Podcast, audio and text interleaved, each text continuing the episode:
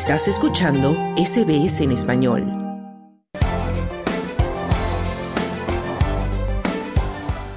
Si te cuesta ahorrar, no eres el único.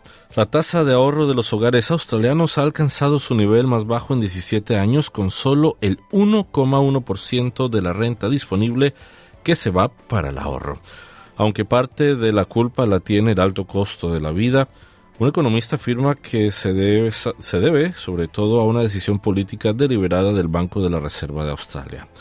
Los hogares australianos no ahorran dinero.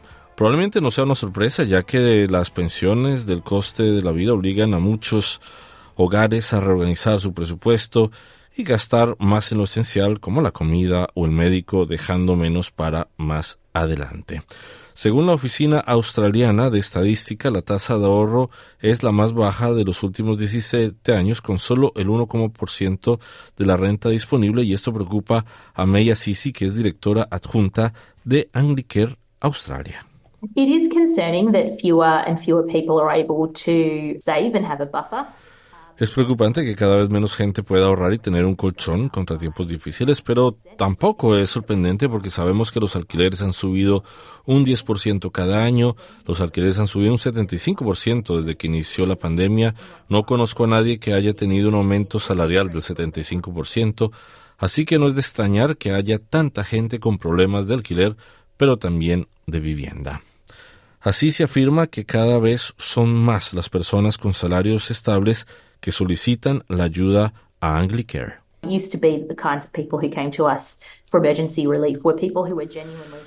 Antes el tipo de personas que acudían a nosotros en busca de ayuda de emergencia eran personas que realmente tenían una emergencia financiera, algún gasto inesperado realmente grande que les afectaba, o había personas que estaban tratando de arreglárselas con unos ingresos muy muy bajos personas en busca de empleo y otros pagos de Centerlink que a menudo acuden a los proveedores de ayuda de emergencia en busca de ayuda. Pero ahora vemos a personas que tienen un trabajo remunerado, incluso a dos, que acuden a nosotros en busca de ayuda. Y eso es nuevo y es un signo de que el coste de la vida se está descontrolando, decía la directora adjunta de Anglicare Australia. La Oficina de Estadística lleva haciendo un seguimiento de la tasa media de ahorro desde finales de los años 50. El catedrático en economía de la Universidad de Newcastle, Bill Mitchell, afirma que la tasa de ahorro ha fluctuado con el tiempo.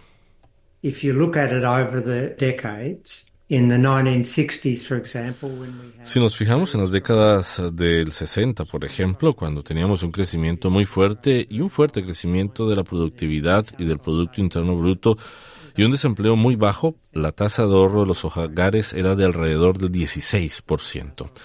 Cuando nos acercamos a mediados de los 90, la tasa de los hogares comenzó a caer y los hogares se volvieron locos con los préstamos la tasa de endeudamiento de los hogares aumentó alrededor del 60% de la renta disponible a casi el 200%. Justo antes de la crisis financiera mundial en 2007, la tasa de ahorro de los hogares llegó a ser negativa. En total, los hogares gastaban más que sus ingresos en cada periodo. Eso es totalmente insostenible. El profesor Miche también afirma que la situación actual del ahorro familiar se debe a decisiones intencionadas de política monetaria. The, the RBA has deliberately targeted household savings. They've said this in their monetary policy. El Banco de la Reserva de Australia se ha centrado deliberadamente en el ahorro de los hogares. En sus declaraciones de política monetaria han dicho que creían que podían subir los tipos de interés sin quemar completamente la economía porque los hogares tenían reservas de ahorro. Las hipotecas medias han subido alrededor de un 52%, lo que es diabólico para las familias con bajos ingresos. La forma en que los hogares se han ajustado a eso en parte ha sido comiendo de su riqueza financiera, y por eso la tasa de ahorro está cayendo de nuevo cerca de cero, y es insostenible, en mi opinión, y me parece censurable que la política gubernamental se base deliberadamente en que los hogares destruyen su propia riqueza y su propio futuro y su propia capacidad de gestión de riesgo para evitar la tensión política de las políticas económicas duras. El profesor Mitchell afirma que esta decisión ha puesto en peligro la economía. If households are highly indebted, which they are, they've got very, very little margin in their saving. Si los hogares están muy endeudados, como es el caso, tienen muy poco margen de ahorro. Entonces, pequeños cambios en las circunstancias, como que el segundo sostén de la familia pierda su trabajo o que se reduzcan las horas de trabajo, entonces esas casas son increíblemente vulnerables y se vuelven insolventes. Y a todo eso, entonces, si se vuelven insolventes, pierden sus casas, las reducciones de gasto a las que se ven forzados fluyen hacia el resto de la economía y acabas con una situación mucho peor de la que querrías. También el profesor Mitchell afirma que mientras los salarios sigan estancados, los hogares seguirán pasando apuros. For many years now, we've had really record low wages growth. We've seen a redistribution of national income. Durante muchos años hemos tenido un crecimiento salarial realmente bajo, hemos visto una redistribución de la renta nacional hacia los beneficios. Ahora bien, ¿qué cambiaría eso? Facilitar a los trabajadores conseguir aumentos salariales. ¿Qué impide a los trabajadores conseguir aumentos salariales? La perniciosa legislación de relaciones laborales. Esa mentalidad tiene que cambiar a un aumento sostenible y la persistencia de un rango de ahorro saludable. Y desde que empezaron a subir los tipos de interés, la tasa de ahorro ha disminuido de alrededor del 11% en marzo de 2022, hace dos años, a cerca del 1% en la actualidad. Pero ¿cómo llegamos a este 1% en dos años? Esa pregunta se la trasladamos al economista Sidney de María. El 11% era un, poquito artificialmente inflado por los, las ayudas del COVID. Si sacamos ese efecto, la tasa de ahorro ha ido cayendo lentamente en términos de, mediano plazo y este nivel actual, apenas arriba del 1%, es realmente bajo. El efecto sobre la economía agregada de una tasa de ahorro más bajo impacta en la tasa de inversión agregada de la economía una economía que ahorra muy poco tiene menos chances de invertir a menos que se endeude. Un buen ejemplo de eso siempre es China. En China las tasas de ahorro son muy altas, parte de eso es cultural, parte de eso es el crecimiento económico. Entonces, en términos agregados, la economía china tiende a invertir mucho.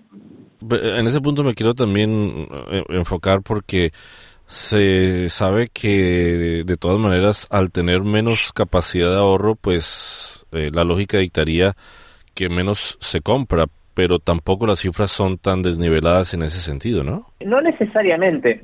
Lo que pasa cuando nuestra capacidad de ahorro baja son dos cosas. Una es, sí podemos reducir cierto consumo, pero hay consumo que no podemos reducir. Los economistas le, llaman a eso eh, productos que son inelásticos, donde no importa si mi consumo, si mi, perdón, si mi ingreso se reduce, yo igual tengo que buscar la forma de consumirlo. Esto es la comida, la, energía, el transporte, la hipoteca o, la renta, por supuesto. Y es solamente en algunas categorías de consumo discrecional donde se debería el efecto. Pero incluso ahí, lo que muchos individuos y familias hacen es endeudarse para consumir.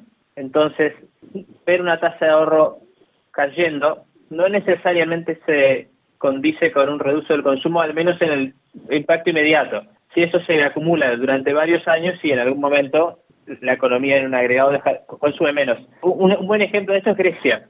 Grecia antes de la crisis del 2008 tenía un, un consumo muy superior a lo que sus tasas de ahorro sugerirían.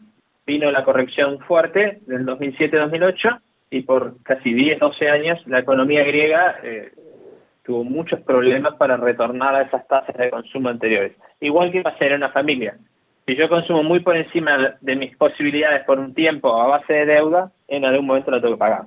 Bueno, también vimos cifras de hace unos días atrás donde la tasa de desempleo volvió a subir, siguen más personas desempleadas y al ver que cada vez más es difícil llegar a final de mes, ¿cómo para el ciudadano de a pie puede solucionar esta clase de, problemas sabiendo que, que es muy difícil también recurrir a ayuda financiera por parte del gobierno? Hay un, un aspecto de esta caída de la tasa de ahorro que no, no hemos tocado, que es importante para responder tu pregunta, que es que si bien la tasa agregada cayó bastante y es baja, la distribución del ahorro es muy desigual y hay segmentos de la población donde los niveles de ahorro en realidad no son bajos, lo contrario lo contrario. Esto es en particular en australianos mayores que son dueños de la vivienda en la que viven, o sea, no tienen deudas hipotecarias. Esas personas han ido acumulando eh, lo que se llaman buffers de ahorro por un tiempo y aún los tienen. Entonces, esos segmentos sí están consumiendo y generando bastante ingreso por los, los intereses a sus ahorros. Esto dificulta que el Banco de la Reserva pueda bajar las tasas de interés. El Banco de la Reserva tiene más chance de bajar las tasas de interés a medida que el desempleo sube y la inflación baja. El desempleo empezó a subir un poquito, todavía es bajo, pero si bien la inflación se ha ido morigerando bastante, una de las preocupaciones que tendría el, el, regulador monetario para tomar la decisión de bajar las tasas de interés, lo que ayudaría a las familias que pagan hipotecas, es que hay estos segmentos de la población que todavía tienen buffers de ahorros grandes que en cierta forma son los que influencian la inflación para que baje más despacio. Entonces, esa distribución es bastante importante en esta discusión. El, siguiente aspecto que reduce el ingreso disponible, que al tener menos ingreso disponible ahorro menos, es el son los impuestos. Los cambios impositivos que el gobierno va a introducir el primero de julio ayudan en ese sentido porque tienen un pequeño efecto redistributivo, pero lo que ha sucedido en los últimos dos o tres años es que a medida que el ingreso nominal, o sea, antes de estar ajustado por inflación, ha ido subiendo, hay un grupo de personas que se ha ido pasando a la banda siguiente del impuesto a la renta, entonces la recaudación agregada del impuesto a la renta, los income taxes, subió también. Entonces, hay un grupo de gente que es bastante grande que ha tenido como un triple efecto negativo. Su ingreso nominal subió un poco y terminó pagando más impuestos. Las tasas de interés le subieron un montón y paga más hipoteca y la inflación al consumo, los precios al consumo subieron un montón también. Entonces, si bien su ingreso nominal subió, su ingreso real cayó, tiene que pagar más hipoteca, tiene que pagar más impuestos, y eso le quita capacidad de ahorro, pero los que no tienen deuda pueden ahorrar bastante y eso no ayuda a que la inflación se pueda combatir más decisivamente con instrumentos monetarios. Bueno, y por ejemplo, para las personas que son afectadas por este por estas cifras donde volvemos a repetir, le queda muy difícil llegar a final de mes, muchas no tienen ni siquiera la oportunidad incluso de ahorrar y lo poco que tienen simplemente lo distribuyen ya sea para ir al médico o para comprar cosas de la canasta familiar que sean necesarias para, para la casa. ¿Qué tan efectivo puede ser, por ejemplo, consultar con un agente financiero, con un consultor? ¿Qué posibilidades reales tiene uno para balancear su economía familiar si uno la está pasando mal? Siempre consultar con alguien ayuda a, estructurar la forma en la que hacemos un presupuesto, que es lo que los eh, agentes financieros tienden a recomendar primero. Y una cosa que los agentes financieros sugieren siempre es categorizar gastos, tratar de identificar qué es, digamos, discrecional y se puede pasar para adelante, en qué cosas deberíamos tratar de no endeudarnos, pero es, es evidentemente es complicado. Es, es, difícil para alguien que está viviendo al día pedirle que consuma menos cosas que digamos son necesarias para la vida digamos, esperada, para la aspiración razonable que pueda tener, más allá de presupuestar mejor, tratar de no tomar deuda a intereses muy altos, etcétera. Evidentemente puede haber ayudas específicas que el gobierno o los gobiernos estatales pongan, esas ayudas que ya hemos comentado anteriormente son tienen un impacto moderado, digamos, son, ayudan un poco, pero no tanto. En, el punto de vista personal, tratar de desarrollar capital humano, experiencia en, áreas donde haya, donde se pague más, donde haya más demanda que oferta. Y esto es tanto en, en trabajos, trabajos profesionales, en trabajos vocacionales, en, en trades. Hay, hay áreas donde hay más demanda de trabajo y si uno, digamos, especializa allí o trata de conseguir experiencia allí, y entiendo que no siempre es fácil lograr la experiencia, aumenta su capacidad de generar ingreso.